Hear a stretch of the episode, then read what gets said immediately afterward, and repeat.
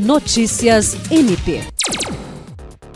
O Procurador-Geral de Justiça Danilo Lovisaro do Nascimento participou nesta quinta-feira de reunião ordinária do Conselho Nacional dos Procuradores Gerais dos Estados e da União, que aconteceu na cidade de Macapá, reunindo dirigentes dos MPs de todas as unidades da Federação, do Ministério Público Militar, do MP do Trabalho, integrantes do Conselho Nacional do MP e da Associação Nacional dos Membros do MP.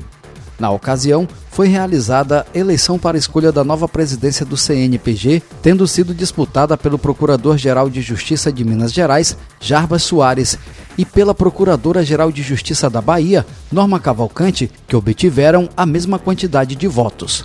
Foi adotado o critério regimental para o desempate e, com isso, a PGJ da Bahia venceu. Danilo Lovisaro, assim como os demais procuradores gerais, foi homenageado com a medalha dos 30 anos do Ministério Público do Estado do Amapá. Jean Oliveira, para a Agência de Notícias do Ministério Público do Estado do Acre.